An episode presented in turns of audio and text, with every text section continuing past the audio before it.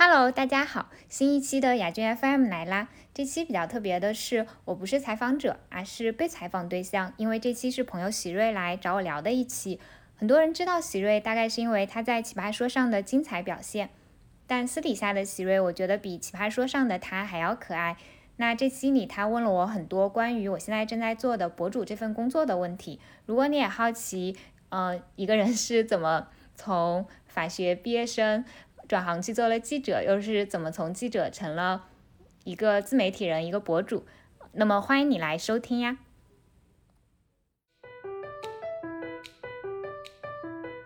你好，欢迎来到雅君 FM，我会在这和你分享启发了我生活和创作的灵感来源。Hello，大家好，这里是由荔枝播客独家制作的喜瑞电台，我是主理人喜瑞，今天请到了我的好朋友是雅君。Hello，大家好，很开心在喜瑞电台遇见大家。就是这个电台的名字取得非常简单和粗暴，对，嗯，很容易记。嗯，来吧，先聊聊，雅君是大学学的是法律的，对，我是。嗯，就我大学专业本科专业学的是法律，但是我毕业之后就没有做跟法律相关的工作。我毕业第一份工作就正式签的第一份工作就是做记者。哦，那你是做法制记者吗？还是只是说是记者？呃，我当时在的那份嗯媒体，我做的那个 title 叫政经记者，就政治的政，经济的经。嗯，但是我的那个切口，就我平时比较跑的比较多的就是。呃，就还是会法律这块的报道多一些，就包括他们当时愿意要我，是因为他们想要有一个法律背景，然后我当时刚好就是也过了司法考试，所以他们会比较在意。嗯，就其实对于媒体这个行业来说，他们嗯倒没有说希望你本身就是学媒体，他反而会希望就是你有一些其他的学科背景。对对对，因为新闻那个行业它有交叉是最好的。对对对。对，但我比较好奇，你当时为啥没从事法律行业？因为现在感觉大家还挺乐意去做，尤其是那个一些节目播了之后，大家就特别想要去从事法律。嗯，我当时其实是有去做尝试，我去了法院实习，也去了。呃，律所实习，嗯，有可能是因为实习的时候你做的工作还是相对比较简单和初级的，外围的，呃，对，呃，就有可能我真的实际上真的去做了这一行，可能会发现，呃，它还是挺有意思的。但是当时在我实习期间，我就没有特别喜欢这个工作，工作，嗯，然后反而是我当时应该在可能大大三的时候，我就已经开始在一些校外的媒体实习。然后那个时候我就会发现，嗯，就当我有一个报道机会跟我说，哎，雅君，你愿不愿意写这个稿子的时候，我就很难对那个说不。我就发现，觉得 那既然这件事情，呃，我自己就算很忙或者有有一些其他的安排，但是我还是很难对这件事情说不。我就很想去做，然后我就觉得那那可以试试，嗯。哦，因为我感觉你对确实一直以来很喜欢文字工作。嗯，我当时我现在想，我应该那个时候。我大学的时候，我有一种模糊的感觉，嗯，就是我觉得自己个性比较自由懒散，然后我也不是太喜欢，就是就很我对人很感兴趣，但是我又不是太喜欢和，嗯，就是。就我希望经常能够和人有一些呃直接的互动，呃直接的互动和交流，但是这种交流它可能又不是那种特别日常化的、特别行政化的事情，而是说我们可以，比如说我可以见了一个人，我可以直接去问，就是嗯，你关心的问题，嗯，就是。一些不那么日常化的，比如说，呃，我之前有采一个，他是把房子、车子卖了，然后他买了一个帆船，然后带着他老婆孩子去航海这样的一个人。那我可能我就会直接问他，就比较像一些比较大的词，可能，哎，你你为什么要这么做？你觉得这件事情背后的对你来说你的意义是什么？然后，就我一直对过着奇怪的生活方式，就奇怪是加引号，就是和主流不那么一样的人的生活方式会比较感兴趣，嗯。哦，那我那我可以理解。但我们最早认识是在就是我们当时表达学院办的一个就是成年人一起玩的一个叫猎人大赛的比赛上。当时是什么契机你来参加这个辩论赛的？啊，我当时是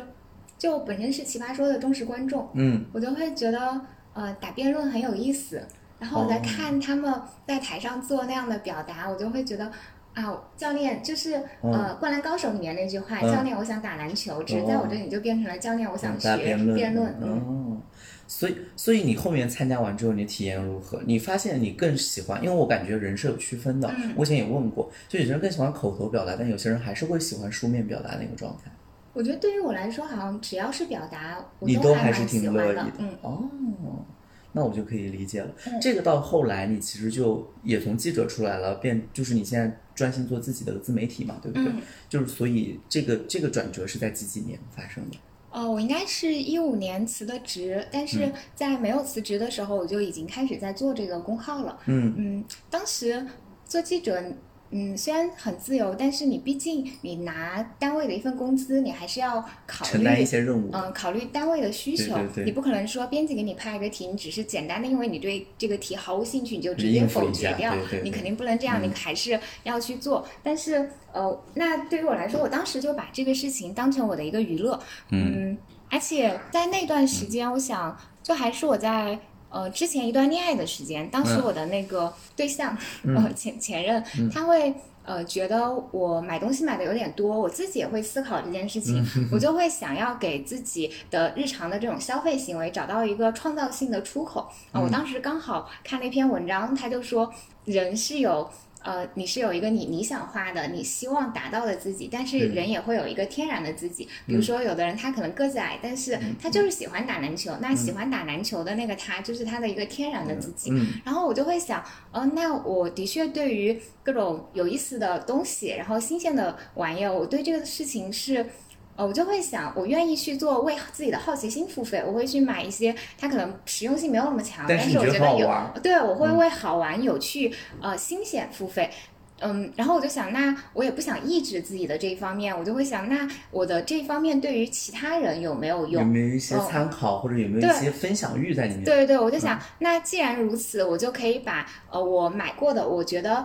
就当然有一部分是你买的不成功就已经踩雷的，但还有一部分是我。买了，我自己也觉得很喜欢，那我就把很喜欢的这部分东西分享出来，然后所以当时就做了亚君的好用分享这个号。然后我当时在做这个号的时候，它叫好用而不是好物，就是呃，就我当时有一个模糊的感觉，就是我对于这个世界的兴趣更多，呃，就它不是只是一个物品，就除了物质的部分，它也有精神的部分。但是就我自己本身还是一个对实用性有有一些。就我希望它对你的，你用的这个东西，它能够比如说改变你使用使用时间的某种方式，比如说一个你游泳的时候你可以戴的这样一个防水耳机，你可能本来游泳的时候就很无聊，然后但你现在可以带着它，比如说听音乐、听播客，它让你的那段时间你使用时间的方式发生了变化，我就会很喜欢这种东西，然后所以就做了这个号。哦，所以你就把它取到了好用分享。对对对。那你刚开始做这个号的时候，就在你辞之前你就开始起号了嘛，对不对？嗯嗯。刚开始做这个号是很纯粹的分享欲。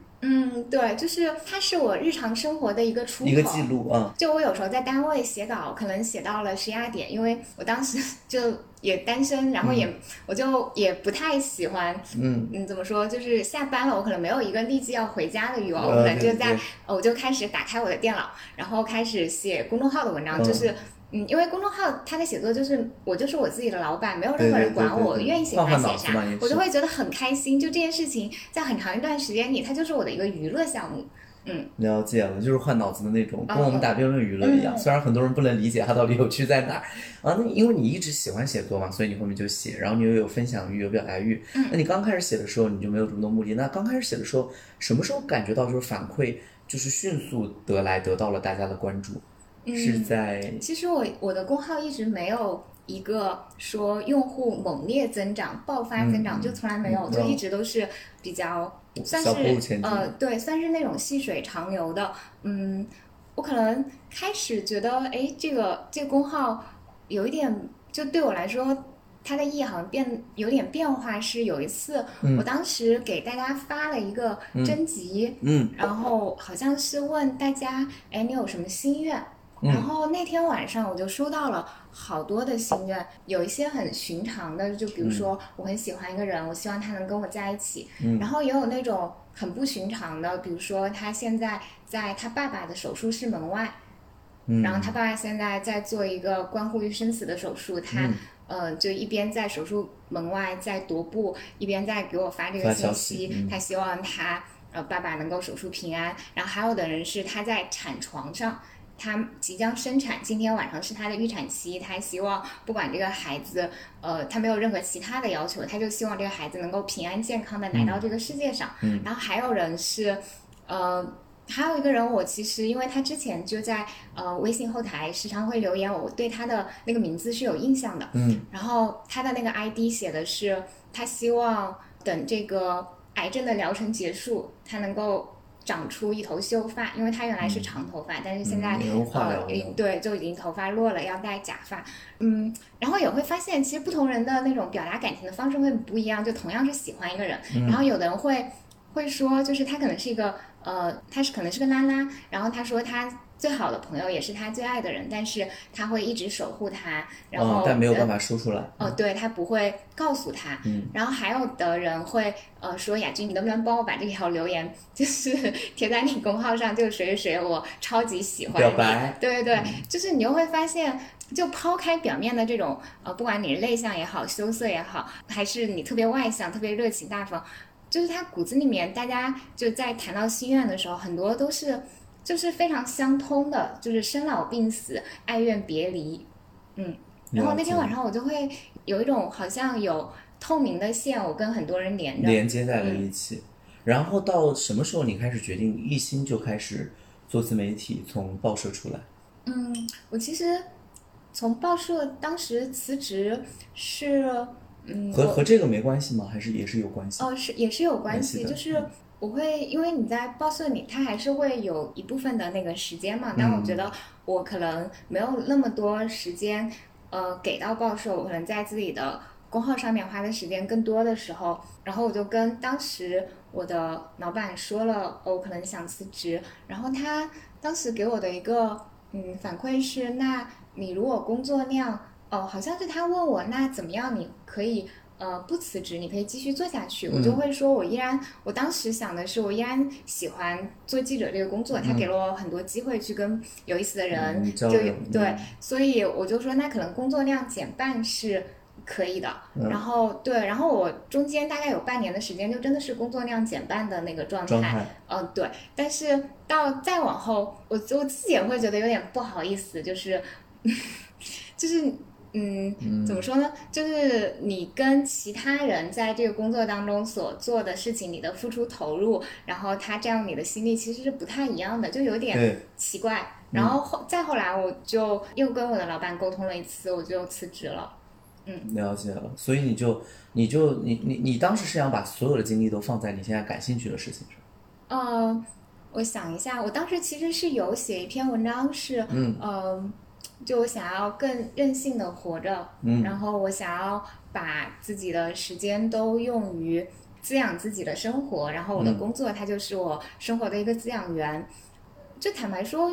我觉得就是因为现在也过去了，从我辞职到现在也过去了六年了嘛。嗯，我觉得如果给大家描述一个这样全然美好的图景，其实是有一点危险的、不负责任的。就实际上，呃，不管你是。给别人打工还是你给自己打工？是你在做的这个工作当中，它肯定不会是一个全然美好的状态。或者你想做什么就做。对，包括这里的美好，就是有一种可能是，就很多人对美好的那个感觉，可能就是我很快乐，我很轻松，我没有负担，我不焦虑。但实际上，我自己，呃，反正我自己做的这一行就是写字。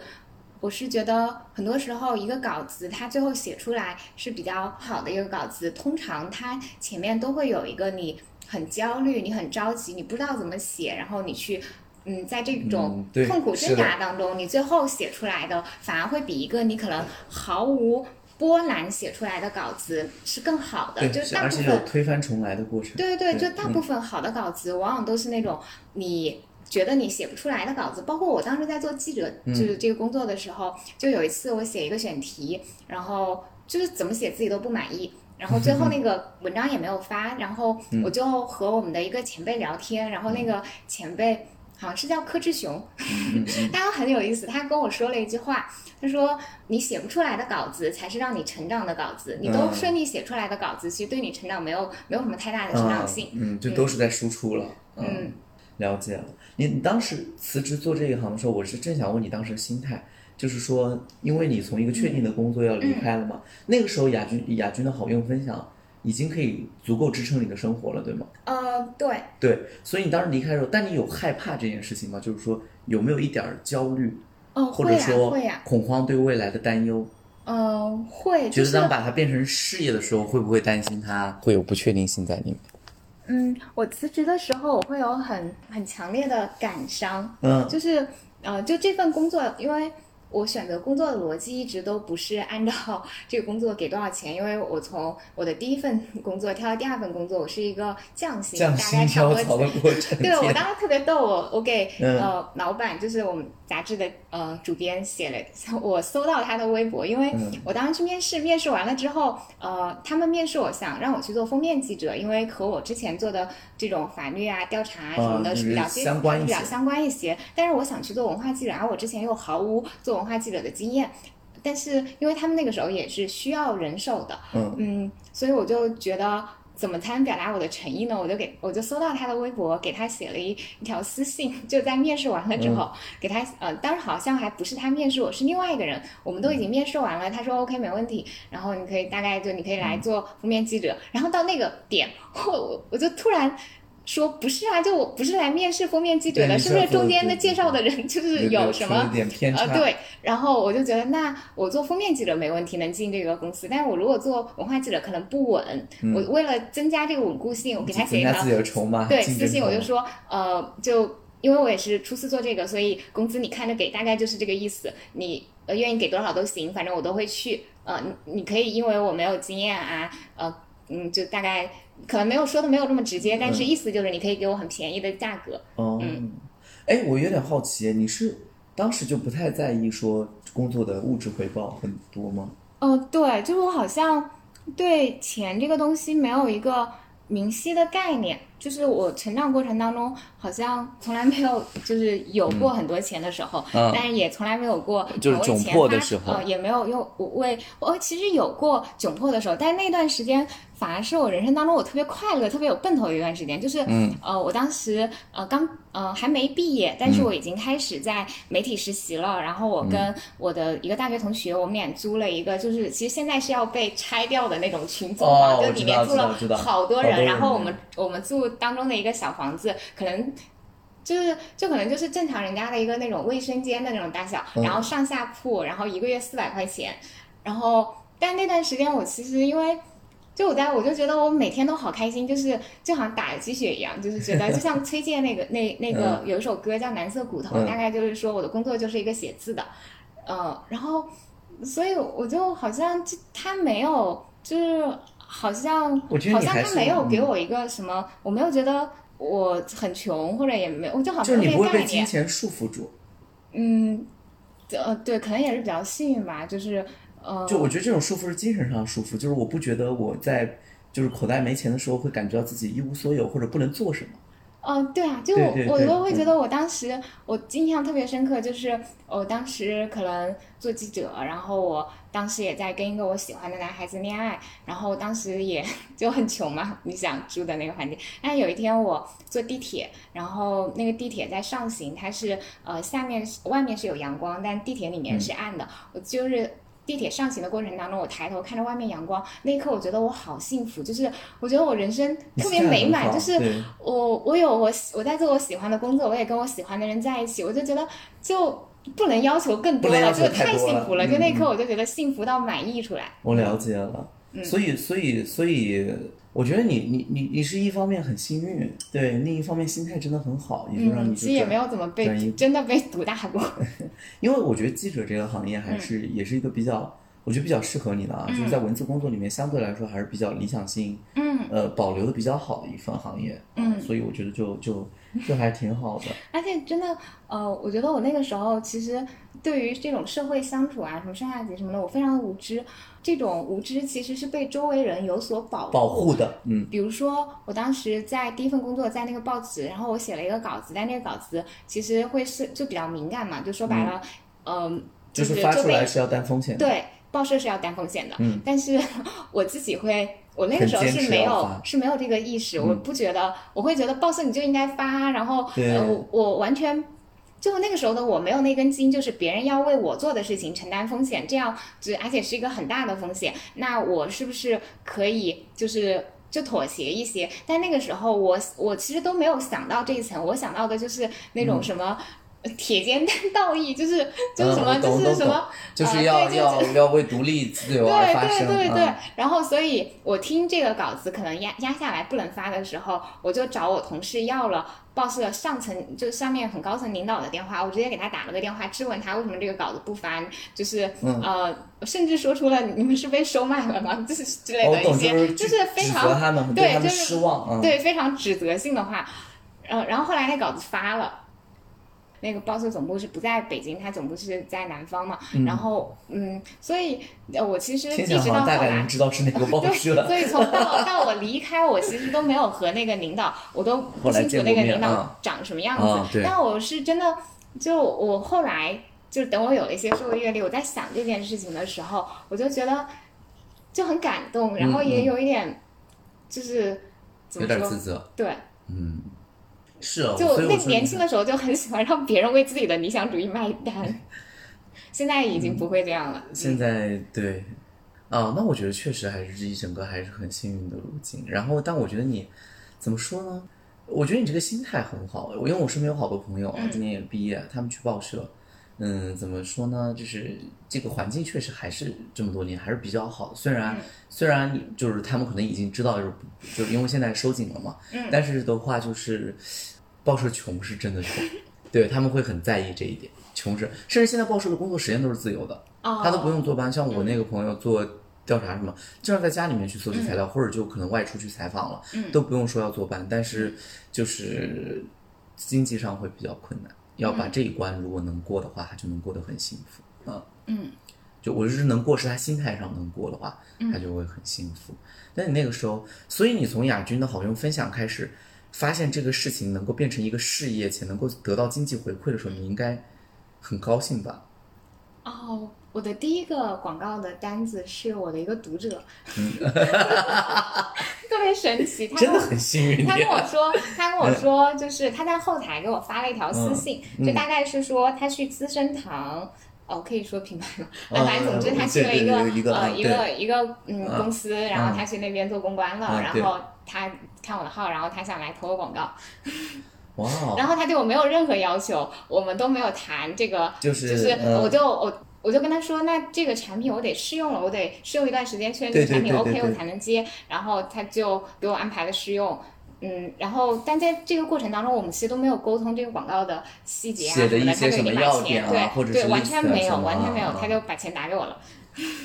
哇哦，那就是对你很信任。对，然后我就觉得还蛮神奇的。包括我最早接的呃广告客户当中，就是之前几年有一波创业热潮，对对，就我身边有一些朋友去创业了，他们就成了我的第一批用户。哦，我还给当时我还给就是我的。就是前东家，前东家当时他们做了一个新的项目，然后嗯他会来找我，就等于说我的前东家成了我的客户，让我帮他写稿子。哦，那那挺挺好的。然后你就，然后我的问题是，就是你在做好用分享过程中，你后来挑这个好用的这个标准是嗯是什么？其实还蛮简单，就我自己会用，我也会愿意推荐给朋友用。如果这个东西我自己不信，就你有 因为你真的试用了，觉得它不好，然后就不。非常多，你是非常多，而且而且往往都是可能都没有走到试用这一步。我举最简单的例子，嗯，不知道能不能说，我们就不说品牌名啊，不说品牌名，就说品类名嘛，就比如说什么呃燕窝啊，然后哦，那种十个里面九个都是有点问题。就是他们都是，其实找我的也是很有名的牌子，我不说具体品牌，但是就是是非常正规的企业，也是很有名的牌子。嗯，但是我不接是因为我不反对别人用，然后我身边有朋友吃这些东西，我觉得 OK 没有问题，但我自己我不会吃，我也不会买它送人，我也。嗯，就是如果是跟我非常亲近的朋友，我可能会给他转发一下科普文章，轻轻的说一下。这个第一，它是没有那么大的用处的。对，就我都会觉得，那你比如说可能有其他的替代方案，比如说燕窝里面它有一种什么酶，那在其他的就是其他产品里面它也是有的，就是呃，但是我自己不会去强 push 别人。对对对对对，就是如果是亲戚你会说，所以这种单找你，你就会拒绝。对，就包括还有，就其实很多，就比如说，嗯。这个东西，它我自己日常生活当中，呃，它可能是个好东西，但我自己日常生活当中，我懒得去用它。哦，我懂。就是我没有勤快到那个地步，对生活没有精细化到那个地步。就比如说最近有一个，它是呃清洗隐形眼镜的。然后我日常呃戴，就是就是它是一个清洗清洗隐形眼镜盒的那样的一个产品，就我觉得它是一个非常怎么说呢，非常细的一个切口。但是我自己的日常生活，我可能没有精细到这种程度，我就会觉得，那我不想为了为了去接单子而去使用。对对，我很多时候跟这个品牌方说，为什么我不接？我会嗯，就是一种是这个产品它。我不太相信它从科学性上，我可能没法说服。对啊，但呃，还有一种就是这个产品，我就是日常生活我找不到日常生活中它的使用方式。呃，就可能别人会用，但我自己可能没有精细化到那个程度。还有一种就是可能这个产品，呃，我平时也会用，但是呃，你让我在一个大更大规模类去给它做背书，我其实还是会有一点疑虑。哦，就比如说。呃，如果是一个非常新、非常新的护肤品牌，它可能我我自己日常我会出于好奇去买很多新的呃品牌来用，但是然后我在一个大范围内给它做背书，我会觉得它可能需要更长一段时间的等待市场的检验。嗯，就比如说之前不是也有博主接那种品牌，然后后来当时可能也没有问题，但过了一段时间，可能有消费者发现这个品牌有什么问题，我就会更倾向于接这个品牌，它自己本身已经经过了市场的一轮检验。了解了，哇，那这样听起来确实也会错过不少。呃，对，包括甚至还有一种就是，呃，这个点我已经开始在意了。我原来可能不在意，就比如说洗发水里面它含不含硫酸盐，我原来可能不在意这个点，我也没有特别注意这个点。但是当我开始在意了、注意了之后，我就不会再去接含硫酸盐的洗发水、洗发水了。嗯，哇，那那你真的做的还是很很有自己的原则哎，因为很多人在这个过程中其实是。就是对吧？我就直说了，就是会因为收入的影响，然后会。我我有我有思考过这个事情，就是我我有想，哎，为什么就是我有时候面对一个品，嗯，就比较模糊的时候，为什么有时候我会有点想接？然后嗯，我觉得是因为这件事情，当一件事情它的回报非常明确的时候，人是很难呃说拒绝的。然后我给自己的一个心理建设就是，呃，我要相信，嗯。嗯，就我不是只是由我，嗯，做了什么来对什么东西说 yes 来定义我是谁，我也要以呃我拒绝了什么，我拒绝了多大的东西呃砝码来定义我是谁。而且，嗯，我会觉得，就是如果我对自己的那个能力更确信，那我就可以对一些就是和我本心契合度没有那么高的东西说不，就是我了解了，不看这一时一地的。呃，我看的是呃更长久的，我喜欢的是细水长流。所以我觉得你很你很棒，原因是因为呃，其实我在解决这个问题的方式的时候，是我我会我会不把它变成我生活中唯一的，嗯，就是就是事业。那么这样我就有很多选择说不的权利，嗯，对对对，因为我能拒绝和不喜欢的人应酬，我也可以拒绝和不喜欢人吃饭，因为他决定不了我的命脉。对啊，对。但是你是后来出来之后，你就是在做这个。然后你还能坚持这样的筛选原则是更困难。这个我其实觉得还好，是因为嗯，怎么说呢？就基本上这客，就我的很多客户，他投完了之后，他会呃不断来复投，然后他会介绍他的呃朋友来复投。嗯，我就会觉得，嗯，从我开始做到现在，虽然呃水平会随着年龄的增长，就这个经验增加，会可能写的稿子的精细度是不一样的，但是我就从来没有做过一单行活。行活是指行活就是，比如说对方给你一个材料，你就直接把对方哦，的我懂了，我懂了，我懂了，你都是要自就是己去呃书写的。对，对，就是而且我会。嗯，我的合同上面都会写，就是这个东西它的版权是我的，然嗯。后你可以，你有的是使用权。就很多人他写广告，他不会在意知识产权是谁，因为他嗯压根就不会把它看成是自己的一个作品，嗯，呃，但是呃，可能我本身就是写文字出身嘛，就是我会对这个东西，虽然我不是完全能够把自己以广告人来作为自己的一个身份标识，我曾经以为就是我可以满足于这个，但现在就到了我现在这个阶段，我可能我就意识到，其实呃我没法，就比如说我现在就死了。然后我我回顾自己一生干了什么，我就想我这一生写了很呃写了一些为一些我喜欢的品牌写过广告，然后我就满足了吗？我会觉得我不满足，我没有办法完全从广告人这个或者自媒体人这这件事情上得到没有办法自我认可，嗯完全全然的自我认可，它会一部分，但没法全部。了解。我再问一个细节啊、嗯。你有没有遇到过，就是如果你写文章，因为你毕竟在跟甲方做那个、做那个分享，他有一些点必须要植入，但是你们在细节上发生摩擦，或者他觉得你这个文章当中的某些细节他就是不想要，要做删改的时候，这个时候的冲突怎么办？嗯，这应该有吧？有过，应该就是经常，因为我做文字工作的时候都会跟甲方有有过，就是有的，我会觉得，就大部分甲方他还是能够沟通的，嗯。嗯，就可能如果我之前有过一个就还蛮有名的一个品牌，嗯。当时他来找我投一个广告，然后他在那个广告里面，就产品也没有什么问题，稿子也整体也写完了也没什么问题，但是我他表他想要表达的是一种对多元的美的接纳，嗯。嗯，但是呢，那个他希望我在文章里面就好像是写一句话，大概大概意思是呃有一点胸大无脑的意思。哦，但是我我就会觉得这这个太冒犯了，我就、我以我的价值观，我觉得你不管是 A B C D 哪个嗯 cap，、你都可以有脑，你也对这 这个没有关系，我没有办法在文章里面放这样一个跟我自己本身价值观不不符合的话，然后我们又沟通不下来这个点，最后就这单就不做了，嗯。哇哦！但是这个是我我挺那个的，我挺赞同的。这个我基本上会对，就是我觉得对于这种，就是确实是就没法。觉得还，我所以你看啊，不是文字工作者能力要提升，是我们其实很多 甲方管他自己市场和品牌的人的观念要提升。嗯，对，我就会觉得好神奇啊，因为他们这么大的品牌的对一个对他们居然会觉得，他对对，他们是个国际品牌，然后他们，呃，我我非常，我之前在没有接这个品牌之前，我就非常喜欢这个品牌，是因为我看过很多他们国外的获奖广告，嗯就非常非常的就是。呃，就是给女性授予嗯能量，嗯非常赋能女性，非常告诉你你怎么样都可以。但是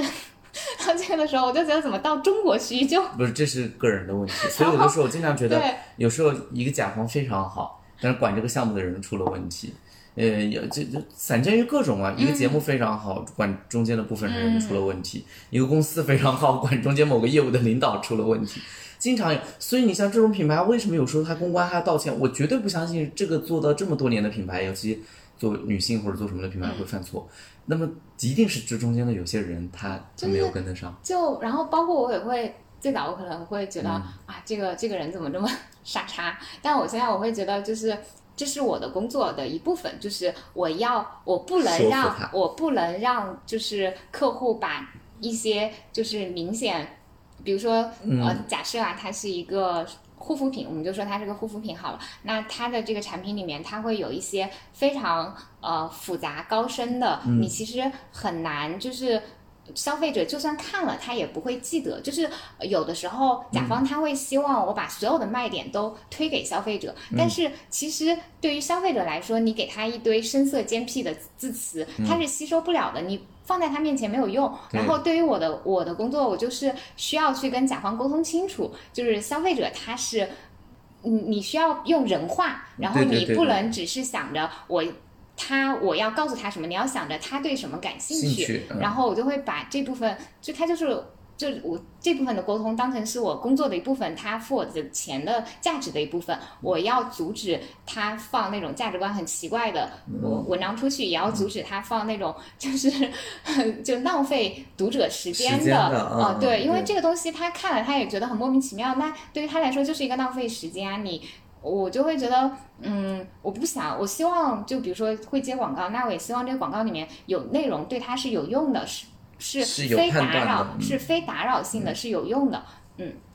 了解，行。那我们这一期大概了解了一下雅君现在做的事情和他的好用分享啊。那到下一期我们会围绕他聊一聊亲密关系。好呀，好，先谢谢雅君。嗯。如果你喜欢我的播客，也欢迎你关注我的公号“雅君的好用分享”，我会在那里和你分享好物、见识和审美，你会看到一个更多面的我。